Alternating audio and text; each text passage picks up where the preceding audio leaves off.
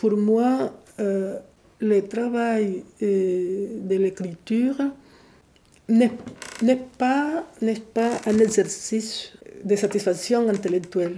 Ça me demande beaucoup d'efforts et d'énergie parce que premièrement, je ne suis pas écrivain. Ce n'est pas par, un goût particulier euh, de l'écriture que je me suis mise à écrire. Je l'ai fait parce que il y avait beaucoup, beaucoup de choses, même trop de choses, que je considérais qui devraient être connues, qui devraient être dites, mais qui devaient être dites par les, spécialistes, mm, qui devaient être dites par les historiens. Or, les historiens, les chercheurs, les spécialistes qui sont payés pour chercher, qui sont payés pour savoir, ne le faisaient pas. Alors, euh, ça, ça me tracassait vraiment. Au fur et à mesure que j'ai découvert combien j'étais aliénée, combien j'étais ignorante de ma propre histoire, ah ben, j'étais révoltée. Franchement, euh, alors j'ai révisé tout ce que j'avais appris à l'école, tout ce qu'on m'avait enseigné au collège, et parfois, je, je me suis dit, mais comment on a pu jouer avec nous? On peut apprendre beaucoup de choses, on peut apprendre tellement de choses. On peut apprendre Hegel, on peut apprendre Marx, on peut apprendre euh, Voltaire, euh, Montesquieu, Rousseau. Euh, on peut apprendre tellement, tellement de choses, sauf, sauf ce qui nous concerne au premier chef. Parce que ce qui nous concerne au premier chef, c'est notre histoire, et notre histoire, elle est tellement considérée avec mépris qu'elle n'existait même pas. Moi, je travaille pour que la discrimination, d'où qu'elle vienne, puisse être combattue, puisse être euh, dépassée. Moi, je travaille pour que les préjugés raciaux puissent un jour disparaître. Mais étant donné qu'ils ne vont pas disparaître par art de magie, qu'ils ne vont pas disparaître miraculeusement, il faut savoir qu'ils ne disparaîtront que comme le résultat d'un changement.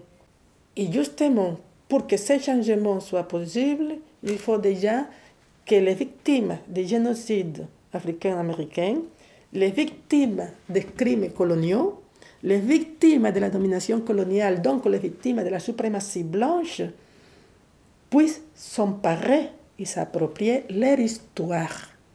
Vous venez d'entendre des extraits de l'entretien de Rosa Amelia Plumel-Uribe qui a été réalisé par Case Rebelle en 2014. Maintenant, nous allons vous présenter une adaptation radiophonique du livre de Rosa Amelia Plumel-Uribe, La férocité blanche, des noms blancs aux non-ariens, génocide occulté, de 1492 à nos jours. Cet ouvrage a été publié en mars 2001 aux éditions Albin Michel. Avocate et essayiste colombienne, Rosa Amelia Plumel-Uribe est d'ascendance à la fois africaine et amérindienne. Elle a publié plusieurs livres. Traite des Blancs, Traite des Noirs, Aspects méconnus et conséquences actuelles en 2008. La pièce de théâtre Congo, Les mains coupées en 2010. Ainsi que Victimes des esclavagistes musulmans, chrétiens et juifs, Racialisation et banalisation d'un crime contre l'humanité, paru en 2012 et tout récemment une nouvelle pièce de théâtre, Du lynchage des Noirs dans les rues au lâchage judiciaire des Noirs, paru en novembre 2020 aux éditions Aniboué. Mais revenons à l'adaptation sonore des extraits du livre La férocité blanche, des noms blancs aux non-ariens, génocide occulté de 1492 à nos jours, de Rosa Amelia Plumel-Uribe, que nous allons vous présenter. De la sélection des textes à l'enregistrement de leur lecture, en passant par un travail de création sonore, ce projet radiophonique a été réalisé avec l'implication d'une vingtaine de personnes qui s'avèrent être majoritairement blanches. Nous avons sélectionné de petites parties du livre, mais l'intégralité des textes que vous allez entendre en est issue. Nous avons gardé la cohérence chronologique, rythmée par un certain nombre de voix qui se succèdent. La mise en son de ces textes du livre de Rosa Amelia Plumel-Uribe est agrémentée d'extraits sonores et de musique. Dans cette adaptation sonore, nous abordons les génocides occultés et certains aspects des mécanismes d'extermination. Les univers concentrationnaires, les déportations, la colonisation du Congo sous Léopold II, l'apartheid en Afrique du Sud, et nous finissons par l'occupation de la Palestine par l'État d'Israël. Ces hécatombes meurtrières sont intrinsèquement liées à un système de domination idéologique raciste basé sur la terreur et la barbarie institutionnalisée, dont le dénominateur commun est la suprématie blanche. Nous avons choisi comme fil conducteur les similitudes évidentes entre les univers concentrationnaires et la politique nazie, et comment la continuité criminelle historique de ces mécanismes racistes a conduit au basculement racial des non-blancs aux non-ariens. La parenthèse nazie a semé le trouble dans la certitude des populations européennes de pouvoir jouir de ce privilège incontestable d'être blanc. Cette parenthèse refermée, le retour à l'anéantissement des non-blancs a repris sa forme originale. Nous avons découvert un autre pan méconnu de l'histoire. La coopération entre le régime sioniste d'Israël et le régime nazi de l'apartheid est consternante et elle ne peut que nous interroger sur le sens de l'histoire et l'acharnement de la suprématie blanche à vouloir dominer le monde avec un arsenal juridique, militaire et économique toujours d'actualité. Le livre de Rosa Amelia Plumel Uribe nous plonge dans une analyse historique d'où l'on ne peut plus regarder le monde, tenir et entendre des propos de la même façon. Ce projet d'adaptation radiophonique est avant tout une invitation à lire son ouvrage dans son intégralité pour se rendre compte de l'ampleur de nos ignorances. Nous avons fait des choix dans la sélection des textes, et bien sûr, des chapitres importants de ce livre n'ont pas pu figurer dans le travail sonore que nous vous proposons. Rosa Amelia Plumel-Uribe, par exemple, nous rappelle dans son livre que le maréchal Göring, commandant de la Luftwaffe sous le Troisième Reich, était le petit-fils du docteur Heinrich Göring, qui fut entre 1885 et 1890 le premier gouverneur allemand dans le sud-ouest africain. La colonisation allemande de l'actuelle Namibie a conduit au génocide occulté des peuples Namas et Hereros au début du XXe siècle. Il y a urgence à questionner le poids des hiérarchies raciales et des problématiques qu'elles imposent, aussi complexes soient-elles. Le point de vue historique proposé par Rosa Amelia Plumel-Uribe sur la férocité blanche nous éclaire sur les systèmes esclavagistes et colonialistes et les atrocités qui en découlent. Et l'histoire se perpétue en Afrique, sur le continent américain, au Moyen-Orient ou encore en Méditerranée. Les yeux des personnes enterrées ne se refermeront que lorsque justice sera rendue, ou resteront ouverts à jamais. Cette citation de Rebecca Lane, traduite en français, vous la découvrirez en espagnol dans la création sonore qui va suivre, en mémoire des morts et mortes du génocide toujours occulté des peuples des Premières Nations d'Amérique. Les textes lus par différentes personnes sont entièrement extraits du livre de Rosa Amelia Plumel Uribe, La férocité blanche, des non-blancs aux non-ariens, génocide occulté de 1492 à nos jours. La violence de ce titre et de son contenu n'est pas à prendre à la légère, et c'est pourquoi nous tenons à vous prévenir que certains passages peuvent être rudes à écouter, selon aussi nos identités, parcours et sensibilités.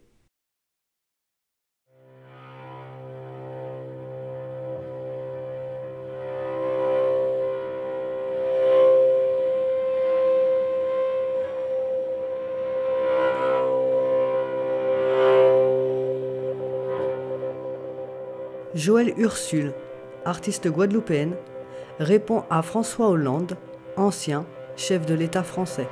La Shoah, le plus grand crime jamais connu et jamais commis dans l'humanité. Il fut perpétré en terre d'Europe. Je ne peux pas contester le génocide juif, je ne peux pas le contester. Mais par contre, ce que je demande, c'est de dire la Shoah, l'un des crimes, l'un des crimes jamais connus, l'un des crimes.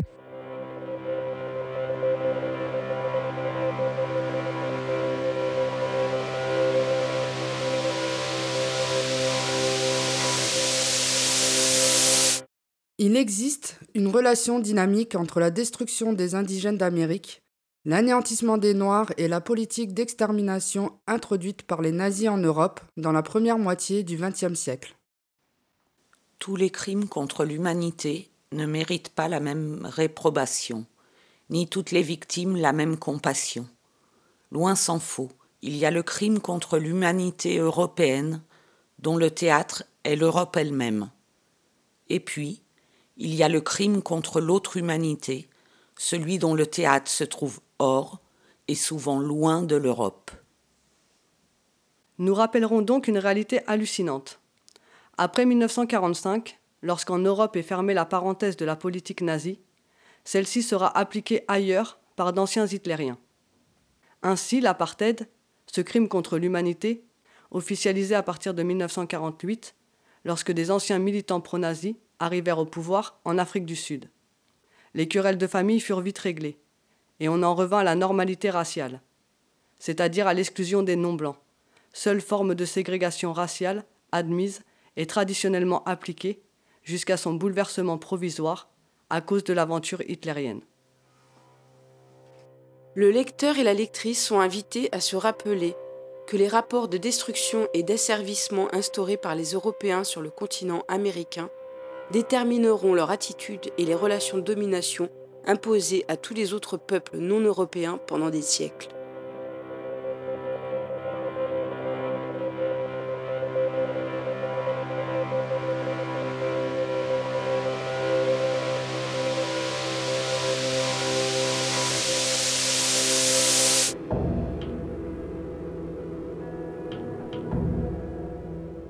La connaissance de l'Amérique par les Européens du XVe siècle déclencha la manifestation d'un fascisme des temps modernes inégalé dans l'histoire. Seulement, les historiens ne parlèrent pas de fascisme, mais de conquête, et les noms des conquistadors furent gravés dans les annales de l'histoire. Que signifia en réalité cette conquête? L'histoire des Amériques est désolante, car depuis bientôt cinq siècles, elle n'est plus que l'histoire des conquérants européens.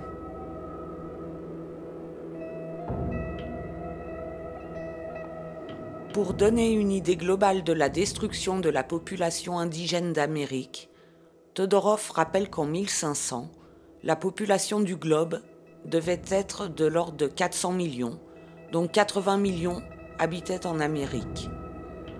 Au milieu du XVIe siècle, de ces 80 millions, il n'en reste que 10. En se limitant au Mexique, à la veille de la conquête, sa population est d'environ 25 millions. En 1600, elle est de 1 million. Si le mot génocide s'est jamais appliqué avec précision à un cas, c'est bien celui-là, écrit-il. Zvetan Todorov, historien des idées et essayiste français d'origine bulgare. Il écrit La conquête de l'Amérique, la question de l'autre en 1982.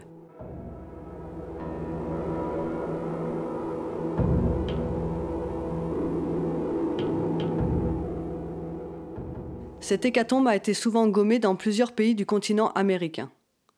Des courants très différents, animés par des motivations idéologiques opposées, ont contribué à effacer non pas la destruction des Indiens d'Amérique, mais les atrocités l'ayant accompagné. Il y a une écriture de cette histoire qui fait passer l'extermination d'environ 70 millions d'êtres humains comme les pertes et profits d'un processus où il n'y a pas que du mauvais.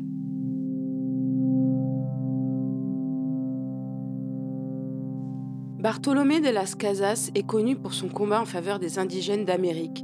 Or, malgré cela, il n'est pas particulièrement apprécié des révolutionnaires qui, en Amérique du Sud, dans les années 1960-70 et après, se sont engagés aux côtés des Indiens pour défendre leurs droits. Ces militants reprochent à Las Casas de n'avoir jamais renoncé à évangéliser les indigènes. En conséquence, explique-t-il, il a rendu de très grands services à la puissance colonisatrice, l'évangélisation étant considérée comme l'un des piliers de la colonisation.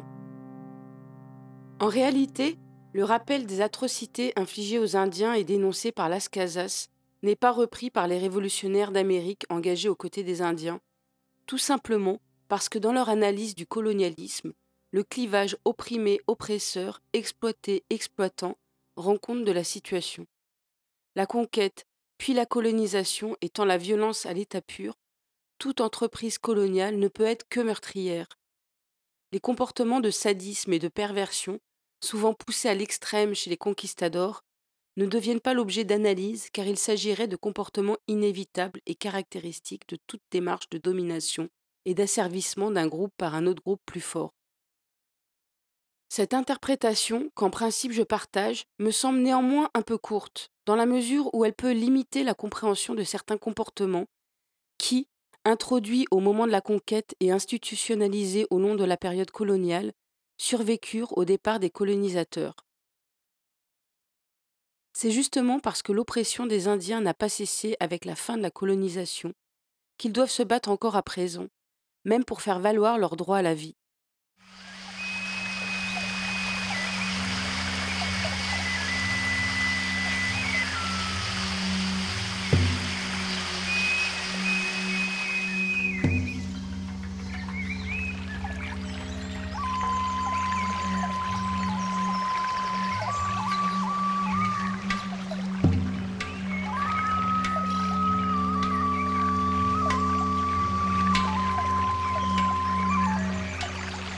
Ojos de los enterrados se cerrarán juntos el día de la justicia o no se cerrarán? Ancienne colonie d'Espagne, la Colombie est, avec le Venezuela et l'Argentine, parmi les premiers pays qui, en Amérique, se sont débarrassés de la domination espagnole. Bien que le combat contre la domination coloniale fût le fait de tous les groupes de la société, indiens, noirs, métis et créoles, les bénéfices de l'indépendance furent rapidement monopolisés par les élites créoles, qui s'appliquèrent à maintenir le statu quo. On appelait criolos les Espagnols nés dans le Nouveau Monde. Ils n'avaient rien contre la déportation massive d'Africains vers l'Amérique, le maintien des Noirs en esclavage ou la politique d'exclusion à l'égard des Indiens. Pour leur grande frustration, la couronne ne les associait pas aux privilèges et aux responsabilités réservés aux seuls Espagnols de la métropole qui monopolisaient, dans les colonies, les leviers du pouvoir. Les élites locales avaient du mal à supporter le mépris affiché par les métropolitains. Après avoir cherché, inutilement d'ailleurs, à être associés aux affaires, les créoles comprirent que l'indépendance était le seul moyen de s'emparer du pouvoir. Alors, ils découvrirent la grandeur du patriotisme et se battirent courageusement pour l'indépendance de leur pays. Après avoir envoyé les Espagnols, les patriotes conservèrent les institutions mises en place par leurs prédécesseurs et renièrent les promesses faites aux Noirs et aux Indiens en échange de leur contribution à l'effort de guerre contre la domination coloniale. Ainsi, après l'indépendance, les Noirs entrèrent dans l'inventaire de la jeune République de Colombie en tant que bien, propriété des créoles qui remplacèrent les Espagnols au pouvoir. Et les Indiens feront partie de la nouvelle République avec un statut de mineur, condamné à ne jamais devenir adulte. Cinq siècles plus tard, ils sont toujours exterminables, parce que au nord aussi bien qu'au centre et au sud du continent, il y a trop d'ignorants qui n'ont pas encore compris que les Indiens sont des êtres humains et qu'il est légalement interdit de les tuer.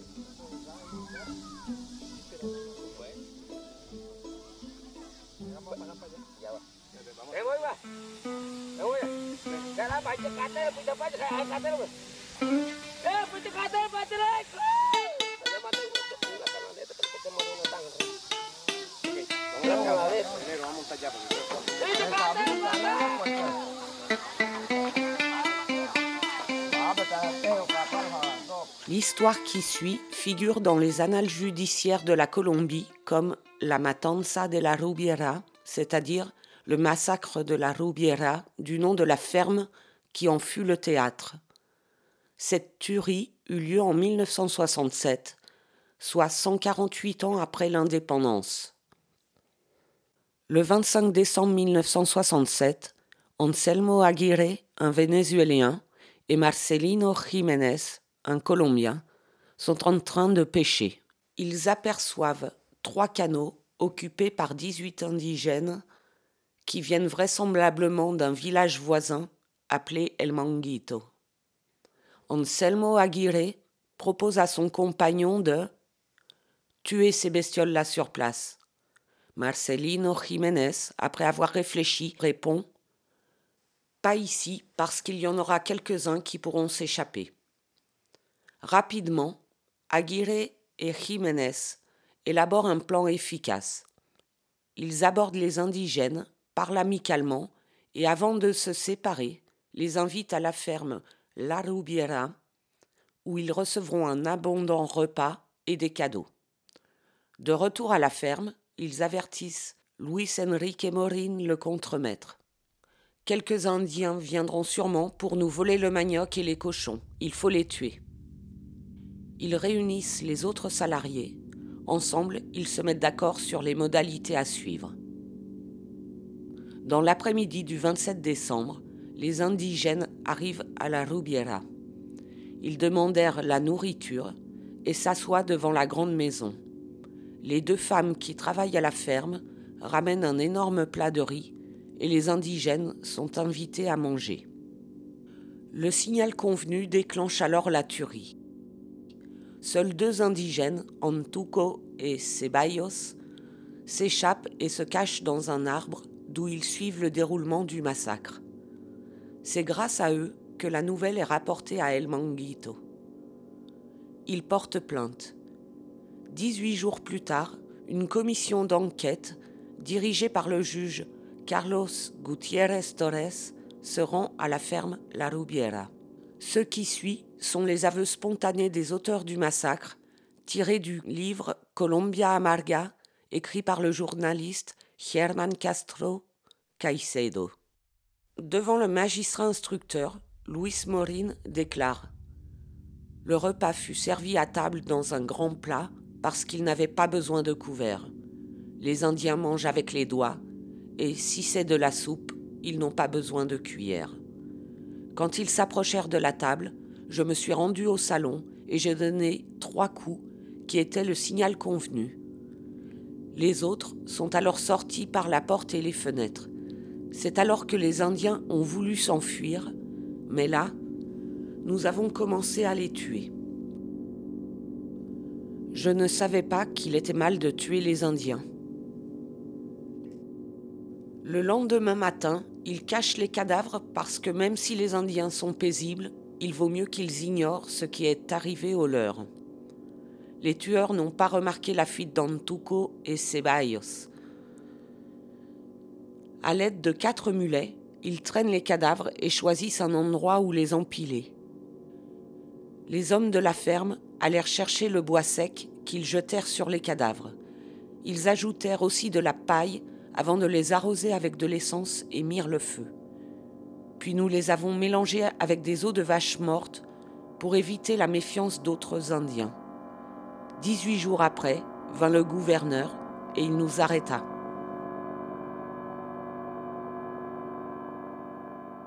Qui sont ces hommes qui massacrèrent froidement 16 Indiens paisibles et sans défense? Ils appartiennent aux groupes les plus défavorisés de Colombie. Ce sont des paysans qui naissent, travaillent et meurent sans jamais voir un médecin ou une infirmière. Ils ne connaissent que la terre qui ne leur appartient pas et où ils travaillent jusqu'à leur mort, toujours prématurée. Ils ignorent qu'ils ont droit à quelques jours de vacances et ne savent pas non plus qu'ils devraient toucher une retraite. Ils ne savent ni lire ni écrire, ne peuvent pas identifier leur nom. Ils ne connaissaient ni l'électricité ni l'eau courante avant d'être écroués à la prison de Villa Vicencio. Les préceptes qu'ils avaient appris depuis leur enfance, ils les respectaient scrupuleusement. Par exemple, la crainte de Dieu. Ils étaient incapables de voler, même pour se nourrir, car de très bonne heure, on leur avait appris que la propriété du maître est aussi sacrée que Dieu. Ils ont aussi appris qu'il ne faut tuer, et ils savent que tuer est un péché grave. Seulement depuis des siècles, ils ont intériorisé que les Indiens ne sont pas des chrétiens, et qu'en conséquence tuer des Indiens n'est pas un péché. De génération en génération, ils apprennent que les Indiens sont nuisibles, qu'ils constituent un véritable fléau. Ces données expliquent, entre guillemets, la naïveté de ces hommes, lorsque les représentants de la loi se présentèrent à la ferme La Rubiera pour mener l'enquête. Lorsqu'ils commencèrent à être questionnés, chacun voulait s'attribuer le plus grand nombre de morts parce qu'il croyait sincèrement que le gouvernement allait les récompenser. Lorsque péniblement, les accusés commencèrent à comprendre qu'ils n'auraient pas de récompense pour, entre guillemets, leur bon travail, et qu'ils risquaient même une punition, ils se sont littéralement effondrés. Ils ne comprenaient plus. Tous leurs repères devenaient incompréhensibles. Le débat autour du massacre de la Roubiera resta limité aux groupes progressistes les plus militants. Néanmoins, cette controverse était fort pénible. Même ceux qui réclamaient un châtiment exemplaire savaient que le principal coupable était l'État. S'attaquer à l'État, c'était renoncer à des coupables en chair et en os. La défense fit appel à la compassion et demanda au jury de donner aux accusés la possibilité de s'intégrer à la société. Le 27 juin 1972, un jury populaire, en son âme et conscience, détermina que les accusés étaient innocents et prononça leur acquittement. Ce verdict indigna profondément les indigènes organisés et ceux qui étaient solidaires. Il posa un problème majeur. Certes, depuis toujours, tuer des Indiens faisait partie du paysage. C'était aussi simple que lyncher les Noirs aux États-Unis. Mais cette fois, une enquête avait été menée. Alors acquittés sous prétexte qu'au moment des faits, les accusés ne savaient pas que tuer des Indiens était un crime, était encore plus grave que s'il n'y avait pas eu d'enquête. Le représentant de la partie civile interjeta appel et un nouveau procès eut lieu, 18 mois plus tard, dans une autre ville. À l'issue de ce second procès, le 6 novembre 1973, les accusés, les deux femmes exceptées, furent condamnés à des peines de 24 ans de prison ferme. Les apparences étaient sauvées. Nulle association de solidarité avec les indigènes ne pourrait dire qu'en Colombie, l'extermination des Indiens n'est pas punie par la loi. Les préjugés hérités de la conquête et de la domination coloniale n'ont pas disparu. Les stéréotypes qui, depuis l'arrivée des Blancs en Amérique, font de l'Indien ce que personne, y compris le plus défavorisé, ne veut être, restent inchangés. En réalité, cette inexistence des indigènes dans leur propre histoire n'est qu'une des conséquences toujours actuelles de la banalisation des atrocités dont ils furent les victimes. Soy la tierra, soy el yopo, soy el febre detonada, soy el cuiva y el moriche, el mapuche y el yecuana, soy obrero y campesino, soy la América buscada, pero menos la violencia institucionalizada. Somos de carne y hueso, somos el barro espeso, somos el canto en eco, como libre es el viento, somos la piel oscura, la esperanza del honesto, al que acusan de animal, somos todo menos eso. Soy boricha, soy el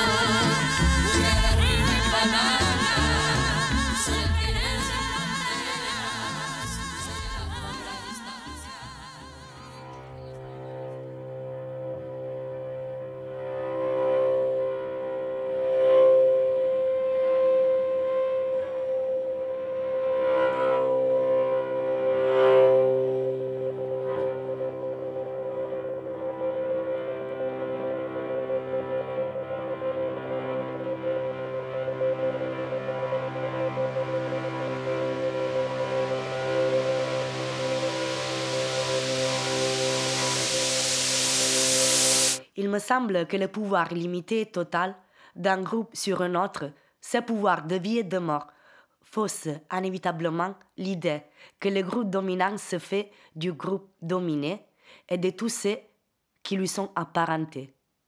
Cette idée, née du rapport puissant-faible, devenu synonyme de supérieur-inférieur, est une prémisse essentielle à toute entreprise de conquête, de colonisation.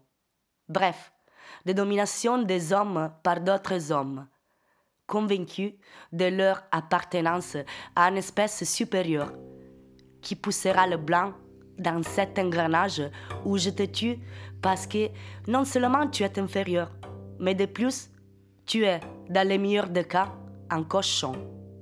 Et au pire, un fléau, une plaie. En te tuant, non seulement je me protège, mais je fais mieux que me protéger. J'aide à nettoyer la société d'une part des ordures qui la contaminent. C'est seulement grâce à cette conviction profonde que les hommes et aussi les femmes, par ailleurs très correctes, ont pu se livrer ou assister indifférentes à toutes sortes de meurtres et destructions d'êtres humains sans perdre pour autant les qualités qui les ont rendus dignes et respectables parmi le leurs.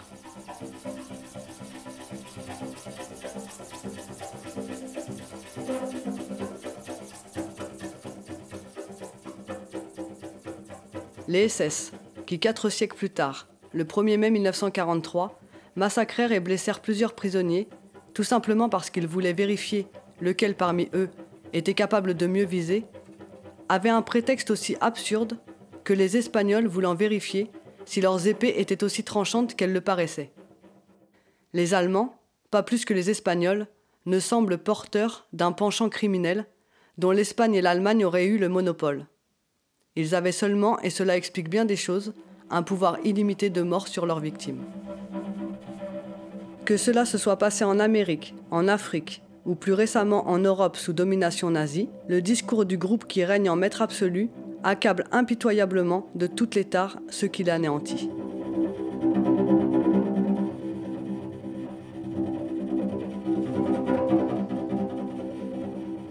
L'État national socialiste allemand aura été en Europe au XXe siècle l'illustration par excellence de ce qui peut arriver lorsque dans une société, le crime obtient droit de cité.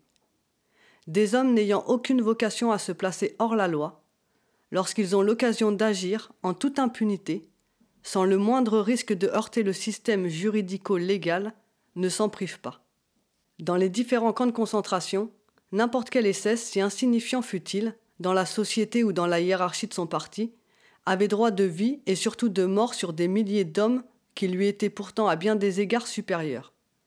Ce pouvoir illimité de nuisance ne pouvait que favoriser une arrogance criminelle et aggraver la situation des victimes dépossédées de tout droit. Pendant plusieurs siècles, sur le continent américain, des millions d'hommes, parce que noirs, furent placés dans une situation de non-droit. En même temps, n'importe quel blanc, parce que blanc, si stupide fut-il, était censé avoir le droit de se faire obéir par les noirs, où qu'il se trouvât et à n'importe quel moment. Au fur et à mesure que je me renseignais sur le système des camps de concentration allemands, sur ses lois, sur la façon dont la barbarie s'y déroulait, sur la vie quotidienne et la quotidienneté de la mort, je fus frappé par la proximité de deux univers apparemment si éloignés l'un de l'autre. Il fallait que la terreur paralyse chez les victimes la moindre velléité de résistance. C'est pourquoi une terreur exercée impitoyablement fut la colonne vertébrale de l'univers concentrationnaire. Voilà pourquoi il fallait non seulement animaliser le noir, mais surtout l'accabler de tous les vices, afin de le rendre repoussant pour que chacun puisse le brutaliser aisément, c'est-à-dire sereinement, en toute légalité, sans heurter ni la norme ni la bonne conscience. C'est ce qui explique la barbarie de l'univers concentrationnaire américain. Notamment le fait que souvent ces actes ne pouvaient être justifiés par la notion du profit, si chère aux spécialistes, et étaient perpétrés par des personnes qui n'avaient rien de monstrueuse. Lorsque ce système fut appliqué dans l'Europe contemporaine, on l'appela totalitarisme. À ce jour, les chercheurs européens ne veulent pourtant pas voir ce qu'il y a de commun entre l'univers concentrationnaire d'Amérique et certains aspects des camps de concentration allemands. Pour justifier l'emploi de la terreur, les nazis voulurent se convaincre que les victimes étaient des êtres dégénérés, si bien que les tuer était faire preuve de salubrité sociale. Dans l'univers concentrationnaire ayant sévi en Amérique jusqu'au début de la deuxième moitié du XIXe siècle, l'absence de droit, la violence extrême et surtout le discours de justification correspondent à la réalité vécue dans les camps de concentration allemands.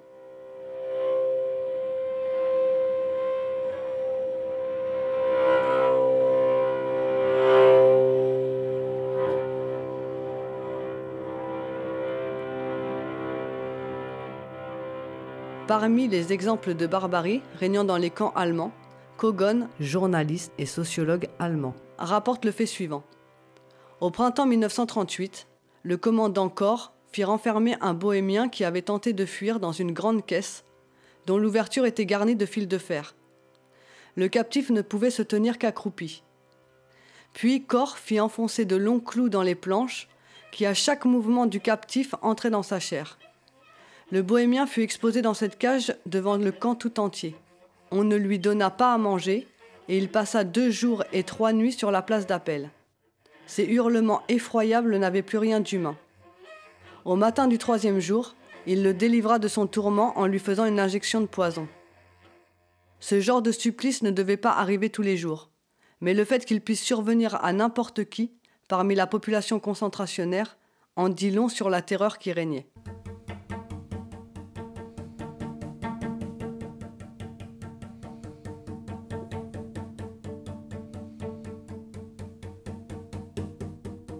Lorsque Morenas, botaniste français, envoyé au Sénégal en 1818, dénonce la justice coloniale pour demander un adoucissement du système, il tient à préciser Je ne veux point parler ici de ces malheureux qu'on fait rôtir dans un four ou qui ont été dévorés par des chiens, ni des noirs qu'on a fait périr de faim ou à coups de fouet, ou qu'on a fusillés pour se procurer un passe-temps, ni de ces infortunés que des scélérats ont torturés en leur sillonnant le corps avec des torches enflammées ou en leur brûlant les parties naturelles avec un tison ardent.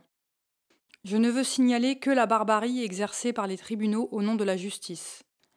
Dans sa requête, Morenas rapporte le cas suivant. Un tribunal de la Guadeloupe, 1803, a condamné Millot de Girardière à être exposé sur la place de Pointe-à-Pitre dans une cage de fer jusqu'à ce que mort s'ensuive. La cage qui sert à ce supplice a huit pieds de haut. Le patient qu'on y enferme est à cheval sur une lame tranchante, ses pieds portent sur des espèces d'étriers, et il est obligé de tenir les jarrets tendus pour éviter d'être blessé par la lame. Devant lui, sur une table qui est à sa portée, on place des vivres et de quoi satisfaire sa soif. Mais un garde veille nuit et jour pour l'empêcher d'y toucher. Quand les forces de la victime commencent à s'épuiser, elle tombe sur la tranche de la lame qui lui fait de profondes et cruelles blessures. Ce supplice dure trois ou quatre jours. Cela ne devait pas non plus arriver tous les jours. Même si le fait a dû avoir lieu plus d'une fois, puisque nous savons que le supplice pouvait durer trois ou quatre jours selon la résistance de la victime. Il fut donc une époque où des atrocités semblables à celles que des décennies plus tard les SS pratiquèrent à l'abri des regards de la population pouvaient s'appliquer publiquement, en toute légalité, aux non-blancs dans l'univers concentrationnaire d'Amérique. C'est un fait, personne ne peut sérieusement le contester. Alors personne n'en parle. Voilà de quoi faire réfléchir. Nous sommes devant une barbarie méthodique, inscrite dans la durée et froidement exercée. Il faudra bien un jour mener une étude afin d'évaluer les conséquences pour l'humanité d'une barbarie institutionnalisée ayant eu des prolongations jusqu'à l'ère contemporaine. Barbarie habillée de la légalité et justifiée par un discours galvaudé durant trois siècles et demi et davantage. Elle n'a pas pu disparaître sans laisser de traces, d'autant plus que sa disparition ne fut pas accompagnée de la nécessaire reconnaissance de cette politique génocidaire. C'est la dernière esclavie en date à Gorée. Boubacar Joseph Ndiaye, conservateur en chef de la Maison des esclaves à l'île de Gorée au Sénégal. L'effectif dans cette maison variait entre 150 à 200 esclaves, hommes, femmes, enfants. Et bien des fois dans cette maison, toute une famille, le père, la mère et l'enfant, séparés de cellules. Dans des cellules de part et d'autre, faisant chacune 2,60 m sur 2,60 m, ils en mettaient 15 assis tout le long du mur, le dos contre, des chaînes les maintenant au cou et au bras.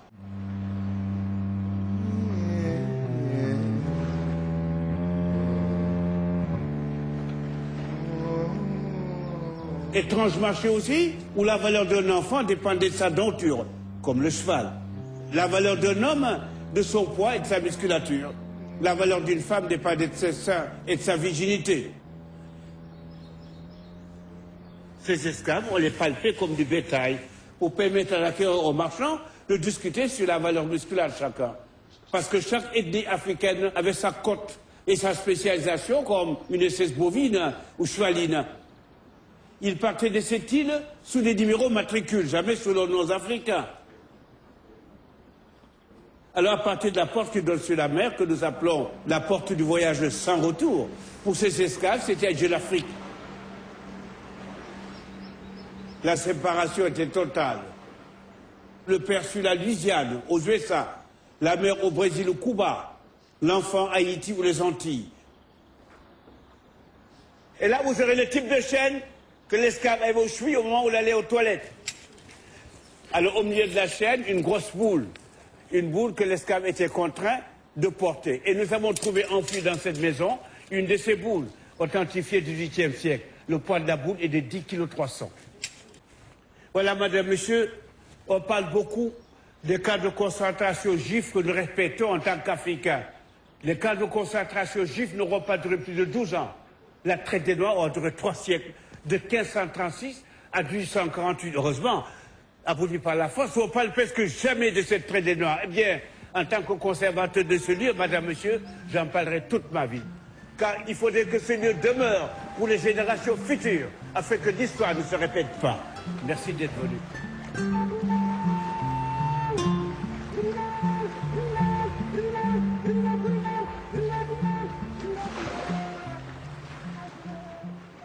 La manière minutieuse, quasiment maniaque, dont les Européens géraient l'univers concentrationnaire d'Amérique n'est pas loin de l'obstination avec laquelle les nazis voulaient contrôler l'existence de leurs victimes. Les Noirs n'avaient pas le droit de se réunir sans la permission des Blancs. Il leur était interdit de porter des armes, y compris des bâtons. Même le genre de cotonnade pour s'habiller et les noms qu'ils pouvaient porter étaient contrôlés. Une gamme de châtiments était prévue pour les Noirs qui chercheraient à fuir leurs conditions châtiment allant de la mutilation sous ses différentes formes jusqu'à la pendaison. Puisque les mutilations des Noirs, ainsi que leur pendaison, avaient comme but de les dissuader par la terreur de se révolter ou de s'enfuir, il n'était pas raisonnable ni juste que la perte du supplicié fût subie par le seul propriétaire, alors que la paix et la sécurité publique profitaient à l'ensemble de la suprématie blanche. C'est ainsi que fut créée une espèce de société d'assurance chargé de dédommager les maîtres du prix de chaque noir légalement supplicié. Ce fut l'occasion, pour chaque maître, de se débarrasser, avec remboursement assuré, non seulement des bouches inutiles, mais aussi de certains indociles susceptibles d'introduire le désordre dans les ateliers. L'opportune dénonciation du maître suffisait pour que la cour sévît. Il est significatif que parmi les historiens, les juristes ou les chercheurs européens travaillant sur le système juridique du Troisième Reich, aucun n'ait trouvé intéressant de faire une analyse des liens entre les lois ségrégationnistes de Nuremberg et celles dont se dotèrent autrefois les puissances négrières. Pourtant, les similitudes sont flagrantes. Les survivants des atrocités nazies ne furent et ne seront jamais suffisamment indemnisés. Néanmoins, grâce à la défaite militaire de l'Allemagne, ils bénéficient d'une nouvelle interprétation de ce droit aux indemnités. Pour que ce changement radical ait lieu, il a fallu que le théâtre de ces crimes fût l'Europe, et les victimes des Européens. Ces atrocités infligées aux Noirs parce que Noirs furent banalisées. Il fut possible d'en faire l'apologie sans que cela ne constituât le moindre délit. Le génocide afro-américain fut justifié a posteriori, parfois subtilement, mais le plus souvent de façon grossière. Les Blancs, parce que victorieux, furent incapables d'éprouver vis-à-vis des survivants la honte ou la gêne qu'on a exigée des Allemands. La plus gigantesque déportation d'êtres humains que l'histoire de l'humanité ait connue est réduite à l'une des plus brillantes pages de l'histoire commerciale des puissances négrières. Ce n'est même pas le détail de Le Pen.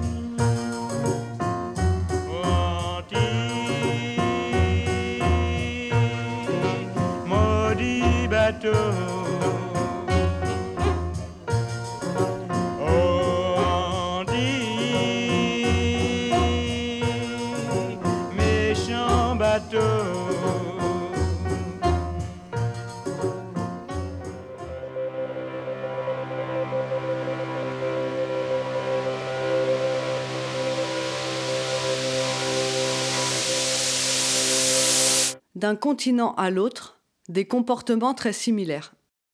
Un coup d'œil sur le continent africain permet de constater l'inquiétante persistance de pratiques barbares. Prenons le Congo. Elikia Mbokolo, historien congolais. Le Congo est à peine reconnu par les grandes puissances comme propriété personnelle de Léopold II que le roi met en branle sa machine infernale. Dès le 1er juillet 1885, un décret stipule que toutes les terres vacantes, des terres vacantes, sont propriété de l'État. En 91 et en 92, d'autres décrets vont déclarer les produits de la forêt appartenant exclusivement à l'État. Et les indigènes ne peuvent pas les exploiter, sauf pour l'État. Donc, euh, en un tour de main, Léopold II a dépouillé les Africains de tous leurs biens et transformé le Congo en un vaste camp de travail forcé. Là encore, nombre de bébés furent jetés dans l'herbe pour y mourir. Là encore, on ne songea même pas à cacher les cadavres. On était si loin de la civilisation que tout était permis. Des individus qui, chez eux, en France, en Belgique, en Suisse, en Angleterre, ne se seraient jamais placés hors la loi, au Congo du roi Léopold, s'accommodèrent, ou pire, participèrent de bon cœur à l'anéantissement des populations indigènes. Le roi Caoutchouc, comme en d'autres lieux le roi Coton, justifièrent également l'emploi de la terreur. Il va sans dire que les gens ne se bousculaient pas pour s'enfoncer dans les marécages de la forêt pendant plusieurs jours pour collecter le caoutchouc que Sa Majesté Léopold exigeait dans des quantités de plus en plus volumineuses. Pour obliger les indigènes du Congo à devenir des mulets au service des Blancs, il a fallu les chasser, les rasier, les enchaîner solidement et à coups de chicotte leur faire porter sur la tête ou sur le dos de lourds fardeaux. Pour le caoutchouc, le dispositif de terreur a encore été amélioré. Une des nouvelles modalités fut la prise d'otages. Les troupes arrivaient dans un village et après avoir volé et saccagé, s'emparaient des femmes. Pour recouvrer leur liberté, les maris devaient fournir une quantité de caoutchouc fixée par l'officier de la force publique ou tout autre fonctionnaire chargé de la collecte. En attendant, ces femmes prises en otage devaient satisfaire les ardeurs sexuelles de la soldatesque. Souvent, elles mouraient dans les mains de leurs geôliers. Au Congo du roi Léopold, comme dans l'Europe nazifiée, malgré les compromissions des chefs, il y eut toujours dans la population des éléments incontrôlables, prêts à saisir toutes les occasions pour s'enfuir et échapper au bourreau. C'est pourquoi l'administration de l'État indépendant au Congo décida l'extermination des indigènes qui chercheraient à se soustraire au travail forcé. Ce sale travail devait être accompli par les victimes elles-mêmes, encadrées bien entendu par des officiers blancs. Autrement dit, c'étaient des Africains du Congo, enrôlés souvent de force dans les troupes du gouvernement, qui traquaient et massacraient d'autres Africains du Congo. Mais il y avait tout de même un problème, car les fonctionnaires et les officiers se méfiaient des Noirs. Ils craignaient que, profitant de leurs cartouches, ceux-ci ne se révoltent contre leurs maîtres. Pour écarter ce risque, une entre guillemets mesure de précaution particulièrement féroce fit son apparition. Les soldats noirs devaient justifier chaque cartouche utilisée en présentant la main droite de la personne tuée. Ce qui fit notre sort à 80 ans du régime colonialiste. Patrice Lumumba, à la cérémonie de l'indépendance du Congo le 30 juin 1960. Nous avons connu les ironies, les insultes, les coups que nous devions subir matin, midi et soir, parce que nous étions des nègres. Nous avons connu que nos terres furent spoliées au nom des textes prétendument légaux qui ne faisaient que reconnaître les droits du plus fort. Nous avons connu que la loi n'était jamais la même, selon qu'il s'agissait d'un blanc ou d'un noir, accommodante pour les uns, cruelle inhumaine pour les autres. Nous avons connu les souffrances atroces des relégués pour opinion politique ou croyances religieuses.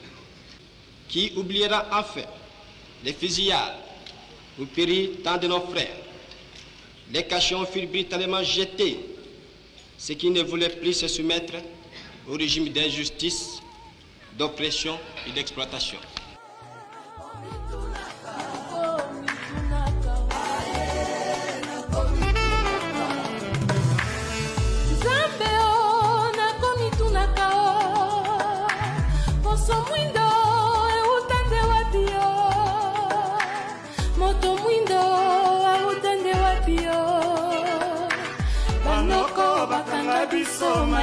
Mayele boye bikekwa bakoko bango baboyaka. Kisa bakoko bango bandimaka te. Kasi na ndako ya nzambe biso tomonaka. Tokosambela chapele na maboko. Tokosambela bikeko bitondi ndako.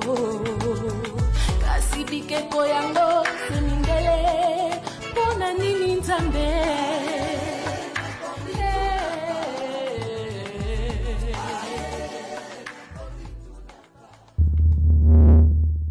Les fonctionnaires qui au Congo recevaient ces mains coupées et vérifiaient le nombre de cartouches dépensées se limitaient à, entre guillemets, faire leur travail.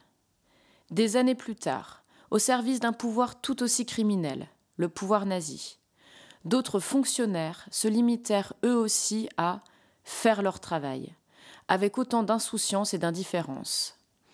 Et après 1945, la plupart d'entre eux affirmeront avoir fait leur travail sans en soupçonner les conséquences.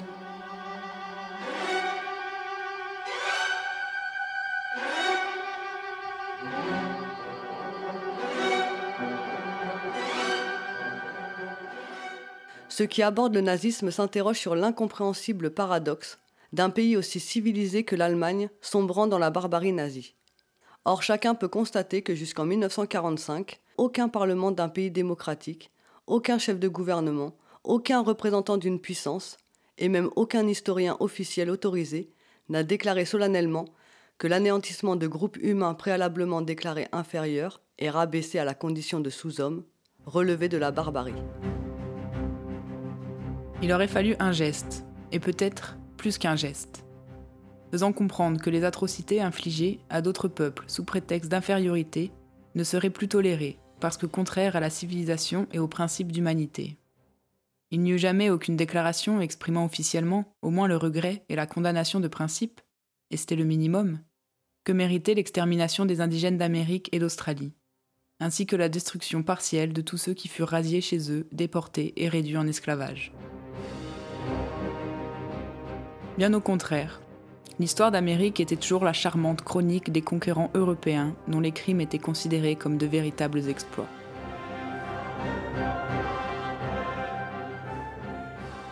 En France, des historiens faisaient l'apologie du génie militaire de ce forcené qui un temps dirigea le pays. Napoléon, ce petit et méchant homme qui, de son propre aveu, aurait fait pendre au plus haut d'un mât quiconque serait allé en Égypte lui prêcher la liberté des Noirs ou des Arabes. Tout, absolument tout, renforçait une légitimation a posteriori des actes les plus contraires aux principes d'humanité. Rien dans la politique ni dans le discours officiel de ceux qui pouvaient influer sur la formation des opinions et faire évoluer les mentalités ne fut entrepris pour apprendre au peuple d'Europe qu'il n'y a pas de race paria ni de peuple d'exception. Pascal Blanchard, historien français. C'est Mitterrand qui disait qu'à 14 ans, il a visité l'exposition coloniale et que ce jour-là, ce jour-là, il a senti la grandeur de la France.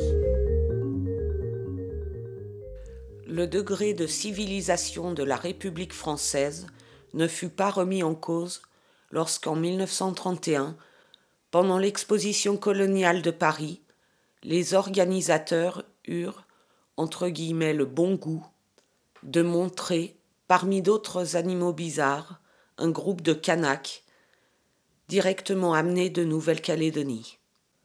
Depuis les années 1870, les Européens avaient pris l'habitude de fréquenter, en foule, des zoos humains ou des indigènes importés de diverses colonies, étaient présentés comme des animaux exotiques et livrés à la curiosité des visiteurs.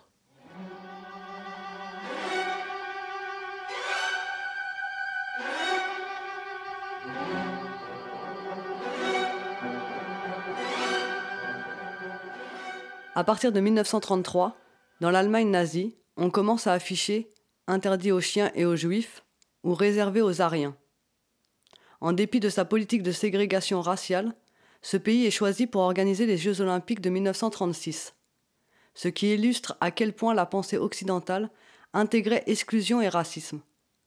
La mise au banc d'une minorité déclarée indésirable n'était pas de nature à offusquer les gouvernements des démocraties occidentales.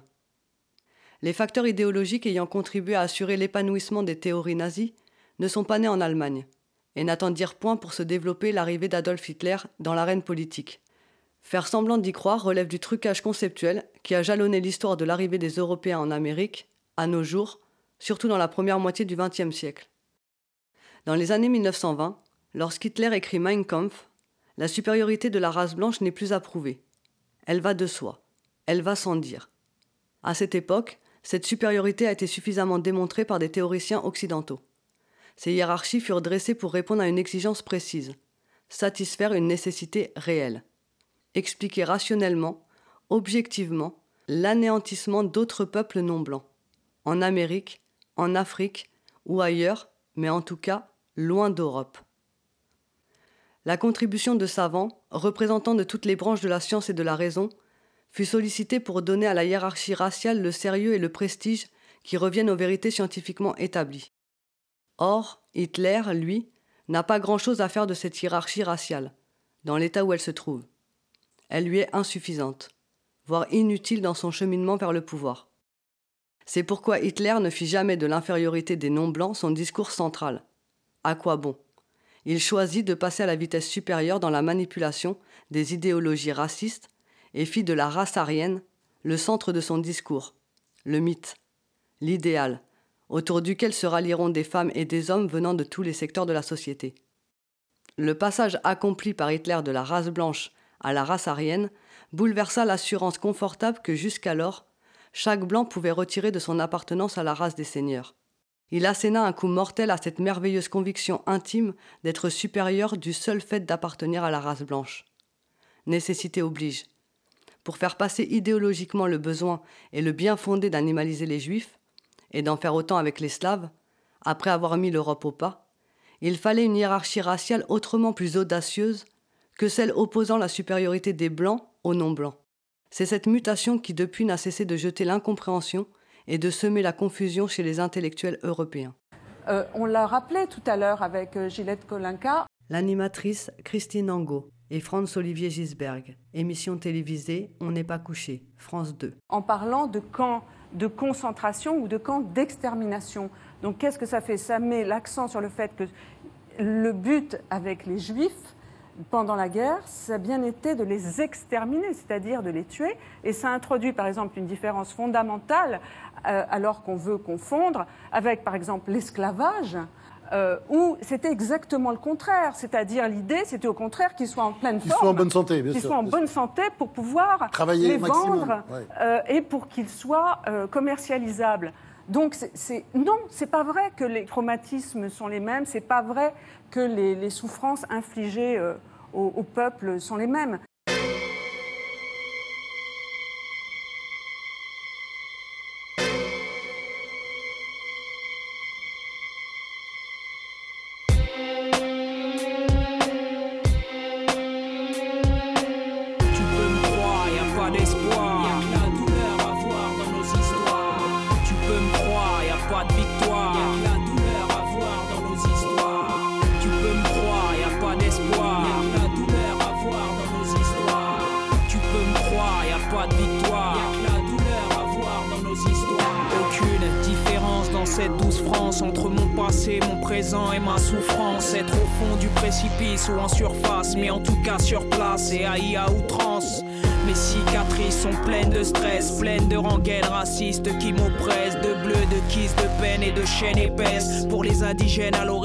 Leur richesse.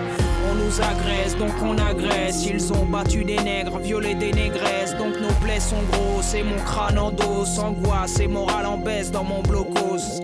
C'est le blocus sur nos vies en plus. On signale nos pédigrés dans nos cursus.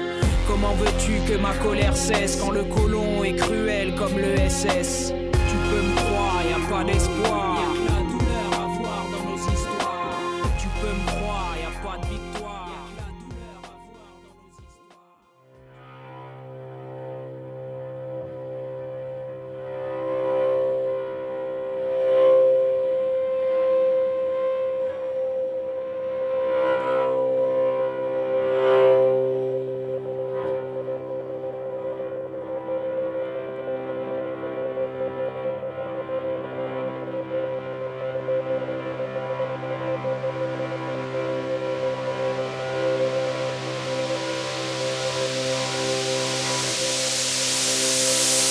L'apartheid, un crime contre l'humanité, mais l'autre.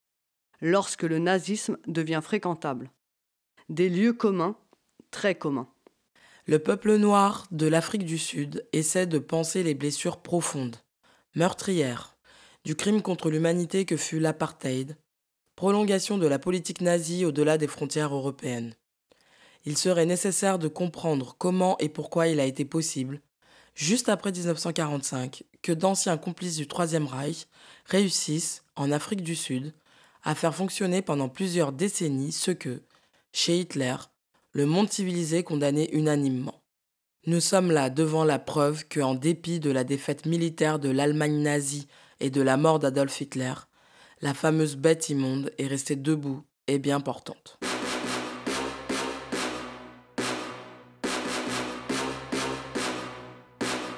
L'institutionnalisation de la ségrégation raciale en Afrique du Sud, au nom de la supériorité de la race blanche, et, surtout, le soutien dont ce régime bénéficia de la part des démocraties occidentales, dès le début et jusqu'aux années 1980, furent le plus terrifiant exemple que la politique hitlérienne et ses méthodes de destruction étaient condamnables, seulement dans la mesure où elles avaient été appliquées en Europe et exercées contre des Européens, juifs et non-juifs confondus.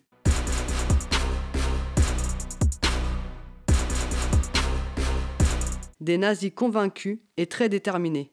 Parmi les organisations fascistes actives en Afrique du Sud avant et pendant la guerre, la plus conséquente par son engagement politique fut l'Ossiu Brandweig. Créée par Hans van Reinsburg en 1939, cette organisation paramilitaire entreprit des actions terroristes d'envergure au profit de l'Allemagne hitlérienne. Parmi les terroristes de cette organisation, un des plus dangereux fut John Balthasar Wörster, membre de son état-major. Il avait le grade de général et s'acquittait fort bien de sa mission consistant à fournir des renseignements aux forces hitlériennes. Comme tant d'autres militants pro-nazis, Wörster sera une des principales personnalités du Parti nationaliste sud-africain qui arrivera au pouvoir en 1948.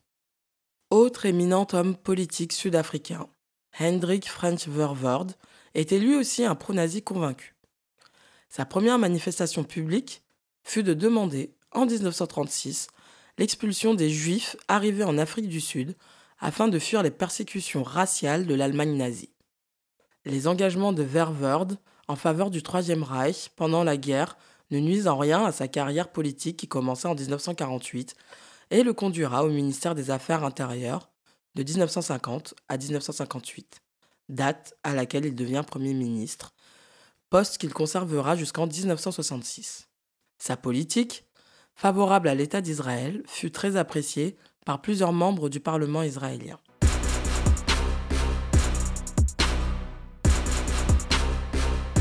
Le Premier ministre qui succédera à Verwoerd en 1966 n'était pas plus présentable que ce dernier. Il s'agit de Vorster, l'ancien terroriste de l'Ossiu Brandweig. Il conservera ce poste jusqu'en 1978 pour devenir alors président de la République.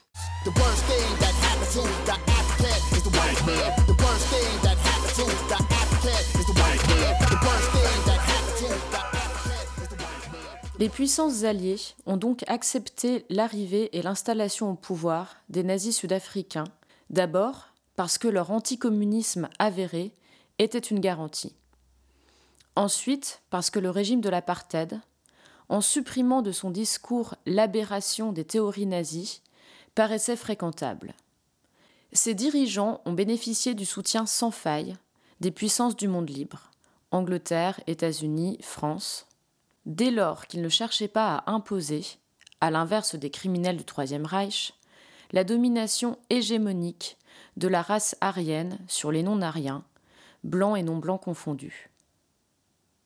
Cette seule variante a suffi pour que d'éminentes personnalités du monde occidental, ayant gagné leur galon dans le combat contre le nazisme, non seulement s'identifient à d'anciens nazis sud-africains, mais mettent leur prestige au service de la respectabilité des dirigeants de l'apartheid. Prenons par exemple le général de Gaulle, l'homme qui, en France, incarne la résistance à la barbarie nazie. Il n'empêche que c'est sous son autorité qu'en 1960 a commencé la collaboration franco-sud-africaine sur le plan militaire avec l'introduction en Algérie par le général de Gaulle d'officiers sud-africains. Les Sud-Africains apprirent la technique du ratissage. Cette méthode brutale fut appliquée par le général Redmeyer dans la ville du Cap et particulièrement dans le ghetto noir de Nyanga. Le peuple noir d'Afrique du Sud aura par la suite l'occasion d'apprécier à maintes reprises l'efficacité de l'aide fournie par le pays des droits de l'homme au régime qui, à Pretoria, niait aux non-blancs leur appartenance à l'espèce humaine.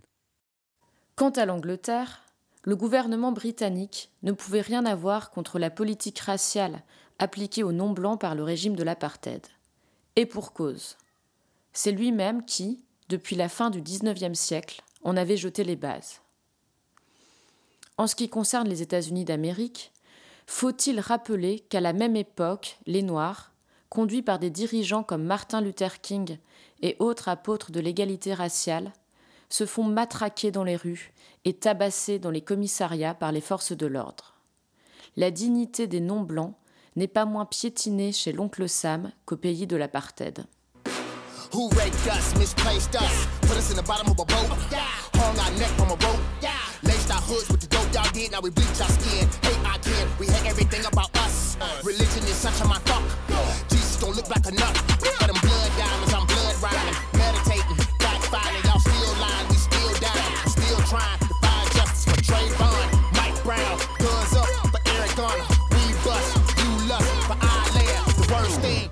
La guerre finie et l'Allemagne vaincue, les nazis sud-africains non seulement n'eurent pas à rendre compte de leurs activités pendant la guerre, mais de plus, grâce à leur adversaire blanc de la veille, ils établirent la plus contraignante domination raciale des temps contemporains. À partir de 1960, Vervor, pour échapper à la pression exercée sur l'Afrique du Sud, décide de débarrasser son pays de la population noire en surnombre par rapport aux besoins de l'économie blanche. Son gouvernement crée les Bantoustans dans la perspective de faire croire à l'opinion publique internationale que les Bantous préfèrent avoir leur propre État. Ce plan comporte deux volets importants. La création de réserves qui n'ont aucune viabilité économique, mais qui offriront une main-d'œuvre servile importante, et la déportation massive des Africains, entre guillemets superflus, qui ne partent pas volontairement vers des réserves où pour la plupart ils n'ont jamais mis les pieds. Entre 1960 et 1970, d'après l'Institut des relations raciales d'Afrique du Sud, 1 820 000 Africains sont déportés vers les Bantoustans. Entre 1970 et 1980, le rythme des déportations s'intensifie considérablement, si bien qu'en 1974, le chiffre des Africains déportés atteint 4 169 000 environ. Le prix payé par les victimes de cette politique froidement conçue et impitoyablement appliquée n'a pas encore été établi par un organisme capable d'en faire l'évaluation. Cependant, en 1972, Kupagani, organisation bénévole visant à améliorer la nutrition, avait distribué un questionnaire sur les conditions de vie dans les Bantoustans. Il en est sorti que les habitants du Transkei, du Ciskei et du Namakwaland meurent de faim par centaines. La malnutrition est générale. 75 à 80% des enfants examinés dans les deux hôpitaux de Podoland au Transkei en souffraient, et un grand nombre en meurt ou a subi des dommages cérébraux irréparables. My mother right there in front of me one day.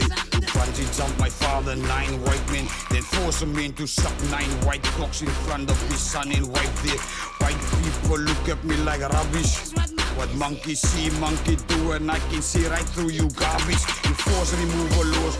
Who's the thief? Victim offended you, but the victim is victim of your deeds. They say, white people, you are the racist. Stop, listen, white person, you the fucking racist. If my mom's a cover, you the cover lover. I shall be motherfucker. Any fucking color, even fucking white can suffer.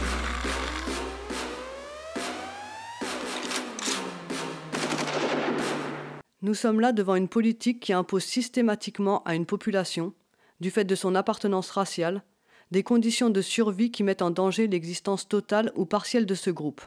cela s'appelle une politique génocidaire, accomplie, il est vrai, dans un cadre légal, par des hommes de loi qui font leur devoir, souvent aidés par les forces de l'ordre. Ces hommes ne sont ni pires ni meilleurs qu'Adolf Eichmann.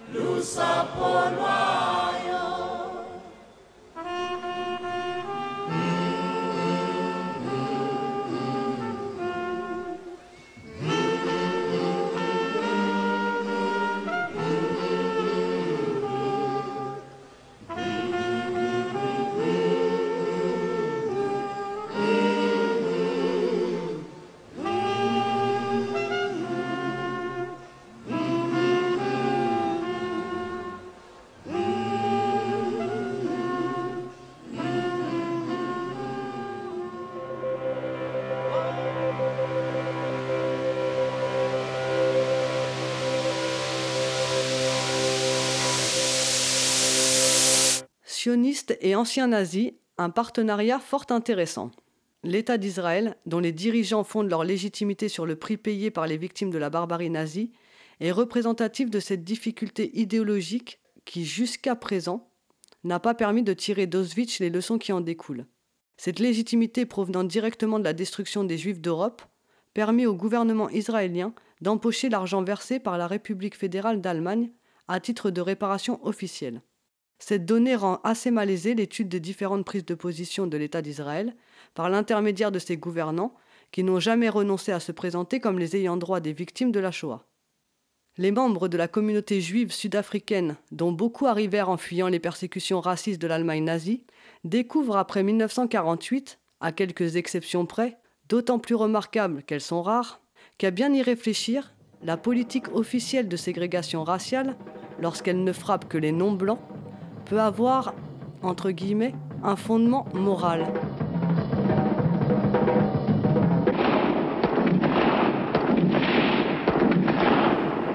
Les dirigeants de l'État d'Israël prirent la responsabilité de fournir au régime de Pretoria l'aide militaire et technologique nécessaire au bon fonctionnement de l'apartheid. Dans le même temps, la communauté juive sud-africaine pesait de tout son poids auprès des organisations sionistes internationales pour solliciter leur bienveillante compréhension vis-à-vis des anciens collaborateurs du Troisième Reich.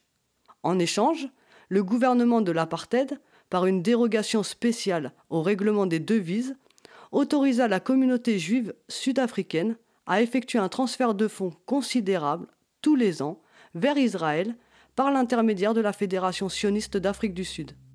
Tout est négociable. En tout cas, les liens tissés entre l'État d'Israël et les anciens complices de l'Allemagne hitlérienne devinrent plus serrés et des personnalités israéliennes haut placées se rendirent assez souvent au pays de l'apartheid. En octobre 1967, c'est Ben Gourion qui y reçoit un accueil chaleureux. La visite du père fondateur de l'État d'Israël en Afrique du Sud au beau milieu des anciens nazis sud-africains est pour le moins saisissante. D'abord parce que Ben Gourion eut toujours la prétention de parler au nom du judaïsme mondial. Et surtout parce qu'il se battit bec et ongle pour faire valoir que l'État d'Israël restait habilité à parler au nom de l'ensemble des victimes du génocide.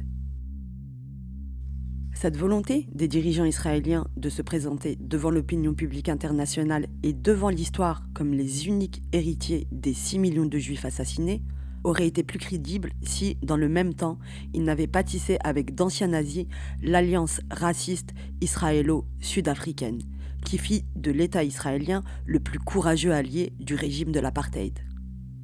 Ce marchandage éhonté au nom des victimes est inadmissible, et le respect dû à leur mémoire aurait été mieux préservé si des juifs de la diaspora, par l'intermédiaire de leur organisation, avaient exprimé haut et fort leur désaccord avec les compromissions racistes de l'État d'Israël et leur opposition à le voir faire de la Shoah un instrument politique rentable. Cette démarche, qui n'eut malheureusement pas lieu, aurait dissipé la confusion entre sionisme et judaïsme. Dès la fin des années 20, le mouvement sioniste assuma ses liens de parenté avec le national-socialisme allemand. Les sionistes étaient perçus par les dirigeants nazis comme les seuls juifs dignes de confiance. C'est avec eux qu'ils entamèrent des négociations. Ainsi, l'alliance entre l'État d'Israël et le régime d'apartheid géré par d'anciens nazis sud-africains, loin d'être contre nature, comme d'autres veulent le faire croire, était logique. Depuis la résolution des Nations Unies qui définit le sionisme comme une forme de racisme et de discrimination raciale, des changements importants sont intervenus dans le monde, dont la chute du mur de Berlin, la libération de Mandela, ainsi que son arrivée au pouvoir en Afrique du Sud, des négociations entre le gouvernement israélien et l'Organisation de libération de la Palestine représentée par Yasser Arafat. Cependant, la politique israélienne de discrimination demeure inchangée.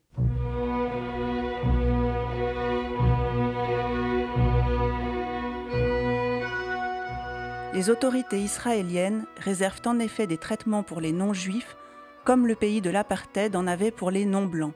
Le fonctionnement de l'appareil judiciaire est différent selon que le justiciable soit juif ou palestinien.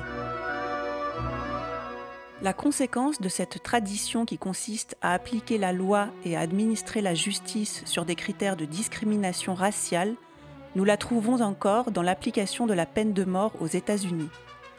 Il est édifiant qu'en Israël, les plus extrémistes, ceux qui affichent le plus ouvertement leur idéologie raciste, sont souvent des immigrants venant des États-Unis. C'est de ce pays que venait Baruch Goldstein, le médecin juif qui, à l'aube du 25 février 1994, en plein ramadan, massacra dans la mosquée d'Hébron une trentaine de fidèles palestiniens en prière. Ces juifs, pur produit de la culture blanche nord-américaine dans laquelle le mépris, voire la suppression violente des êtres inférieurs ou apparentés est enraciné, n'ont pas semé la haine en Israël. Ils ont tout simplement trouvé dans le fonctionnement de la société et des institutions, aussi bien que dans la dévalorisation des Palestiniens, les conditions idéales pour servir leur cause. Les témoignages de torture et de sadisme recueillis et rendus publics par trois membres de la Knesset et repris par Kapeliuk dans son livre Hébron, un massacre annoncé, ne ressemblent que trop à d'autres faits ayant eu comme théâtre les camps de concentration allemands, les salles de torture au Congo sous l'administration de Léopold II et les prisons dans le régime d'apartheid. Ziad Medouk, professeur de français palestinien. Donc voilà, comme citoyen palestinien de Gaza, j'aimerais bien parler rapidement sur la situation à Gaza.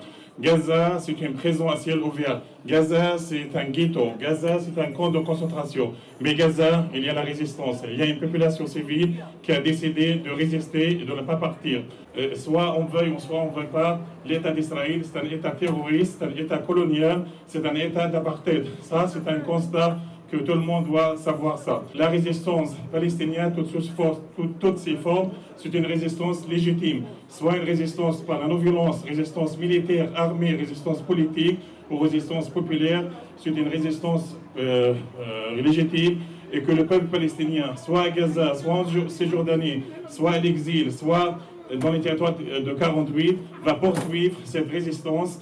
Qu'est-ce qui se passe au quotidien? Pas seulement euh, quand il y a des clashs, tous les jours, il y a des bombardements, il y a des agressions, il y a des crimes israéliens, il y a des crimes contre l'humanité, et malgré ça, les instances internationales sont, sont complices avec les crimes israéliens. Nous, les Palestiniens, on va continuer à exister. C'est ici notre terre, on ne va pas partir, et la liberté s'approche, s'approche, s'approche.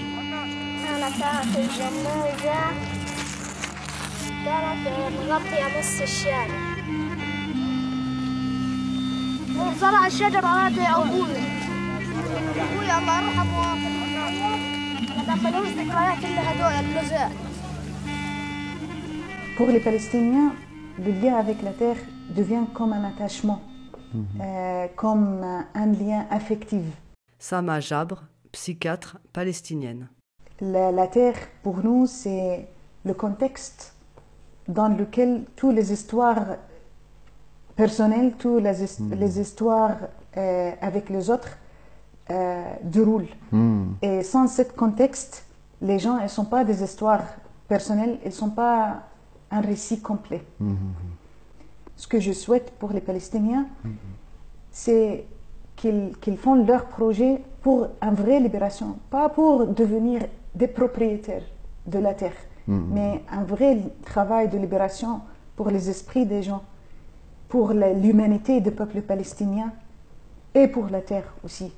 Et c'est un travail que je crois et qui ne libère pas seulement les Palestiniens, mais ça va aussi- aussi humaniser et libérer les Israéliens de ce qu'ils font.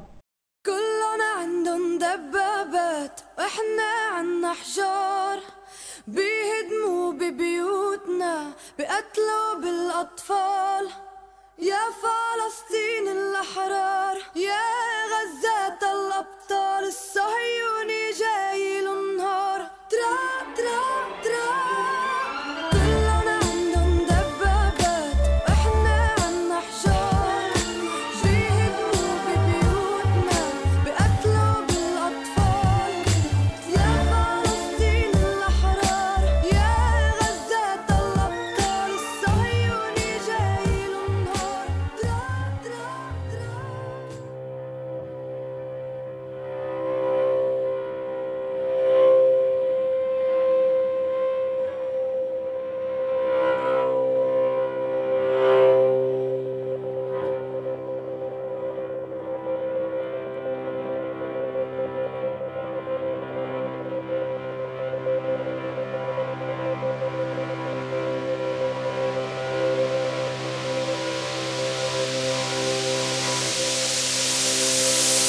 Conclusion.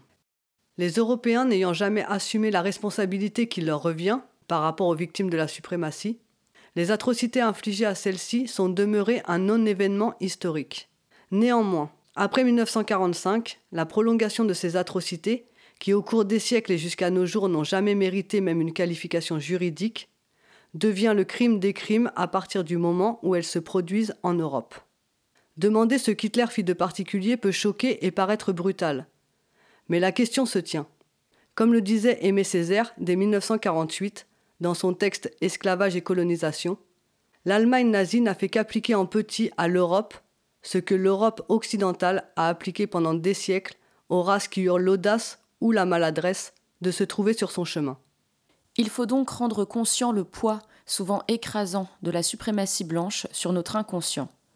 C'est seulement à cette condition que nous pourrons l'identifier et consciemment essayer au moins de contrôler les dégâts qui en découlent.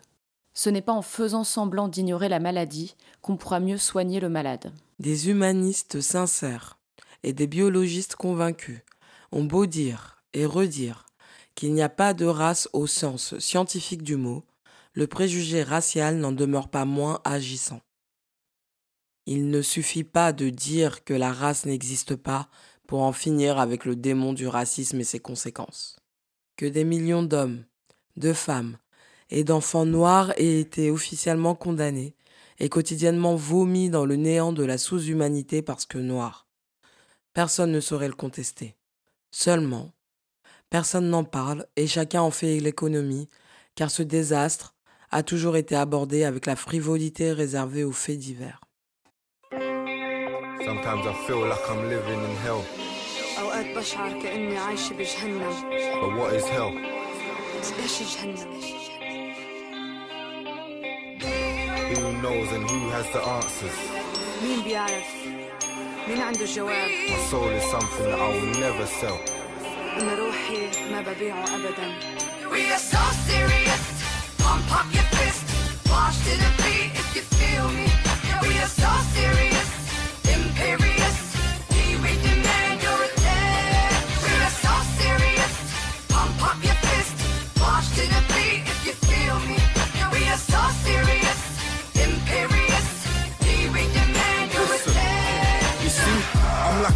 angel living in hell. I'm like a man that knows the truth with no mouth, so he can't tell. I'm like the cold sewers where the rats grow. I'm like a war zone. I dispatch shells fully loaded with energy. I'm like forever cause there ain't no end in me. I'm like every secret in a recipe. I am jeopardy for the masons. I am impatient. Gimme, gimme now. I'm not waiting. I am a product of my own actions. I'm a general. Salute everyone standing. I'm a captain. All aboard. I am the one that will draw the sword in the name of the Lord. I am logic. I Gabalanzi, a prophet. I am the talk of the town. I'm the main topic. I'm a force where you don't wanna try and stop it. I'm the truth in the flesh. I'm a promise. We are so serious. Pump up your fist. March to the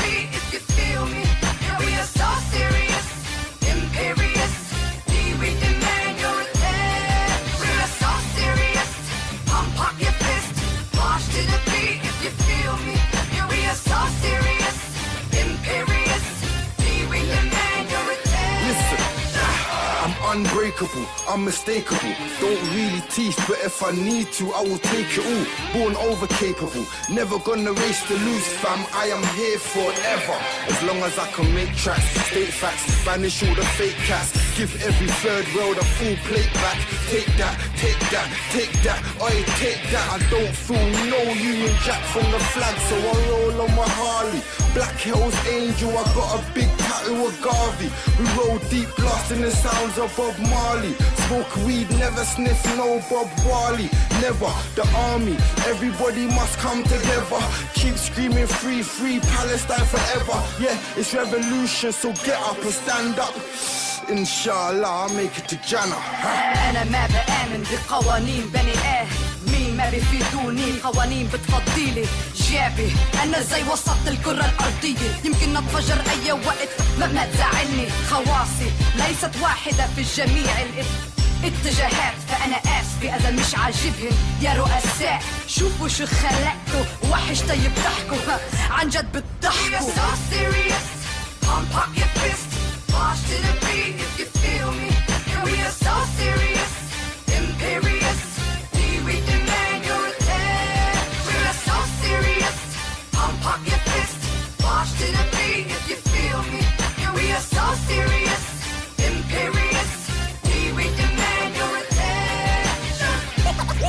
Vous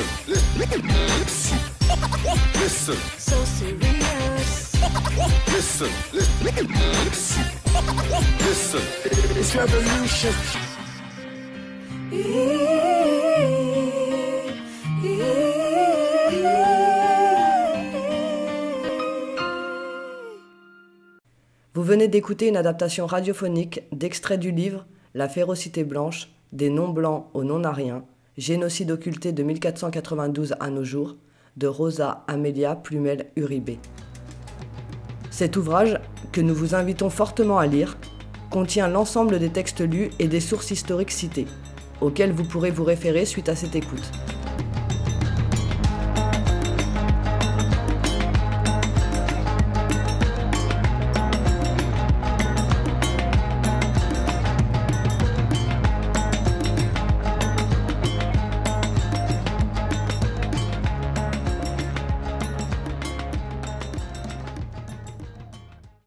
Isabelle la catholique, reine de Castille, habite le siècle numéro 15. Elle épouse Ferdinand, roi d'Aragon, à qui elle est fiancée dès l'âge de 3 ans. C'est un mariage éperdument heureux. Un beau jour à la cour débarque Cristobal, le rital, avec un projet béton. Il dit Mais non, le monde n'est pas moins rond que mes couilles. La reine est séduite. La légende raconte même qu'elle aurait vendu ses bijoux pour financer le départ de la Pinta, la Niña et la Santa Maria, à bord desquels Cristobal Colombo et son équipe de 90 bonhommes prenaient le large pour aller découvrir ces Indiens qui vivaient tout nus. La suite de l'histoire, vous la connaissez. Ça fera un soda, un cappuccino, une bolognaise, un chocolat suisse, une petite frite belge et une Philippe Maurice. Entre autres, chasse à l'homme, chasse au trésor, balle aux prisonniers, esclavage, torture, pillage, contamination, viol et autres rois du silence sur fond d'Ave Maria. Mais fort heureusement, vers la fin de sa vie, Isabelle la catholique rédige un testament dans lequel elle prie le roi Ferdinand, son veuf de Marie et ses descendants, de traiter dignement les Indiens. Tout est bien, qui finit bien. Et puis 600 ans plus tard,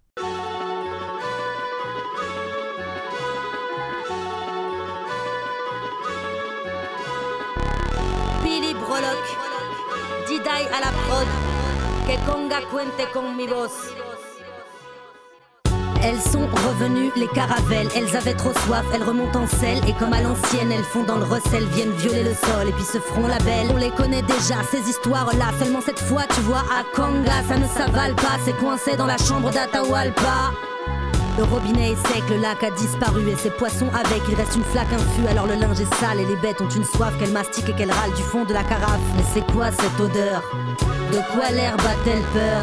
Ils ont tout vu les gens et bientôt sur leur peau il y a des crevasses, du sang et toutes sortes de grumeaux. Serait-ce comme qui dirait le mauvais sort, qui sans crier gare s'emparerait de leur porc et comme un cauchemar leur rongerait le corps Non, non, non. Elles sont revenues, les caravelles, elles avaient trop soif, elles remontent en selle et comme à l'ancienne, elles font dans le recel, viennent violer le sol et puis se feront la belle. Elles ont trouvé l'or, l'or est dans la roche, elles plantent le décor en sortant les pioches, elles ont trouvé l'or, elles en veulent encore, on les croyait morts, les conquistadors. Ils rappliquent en force, ordonnent et triturent la terre, son écorce à coups de mercure et ils intoxiquent à coups de cyanure. Si c'est prolifique, c'est contre nature. Veulent les pépites, même au prix des vies de ceux qui habitent et mourront ici. Ils ont trouvé l'or, ils en veulent encore, mais à Cajamarca, c'est l'eau, le trésor. Elles sont revenues, les caravelles. Elles sont revenues, Isabelle, avec leur cheptel de camions à pelle et ces formes-elles à se croire chez elles qui s'entrequerellent des curatelles. Encore une fois, elles sont les premières, encore une fois, elles laisseront entendre que ce sont elles qui ont découvert. Mais ici, la terre n'était pas à vendre. Un jour, peut-être, ce sera dans les livres, ces histoires d'empire, de sbires et d'élixir qui rappellent que sans or, au fond, tu peux vivre, sans eau, tu peux que mourir.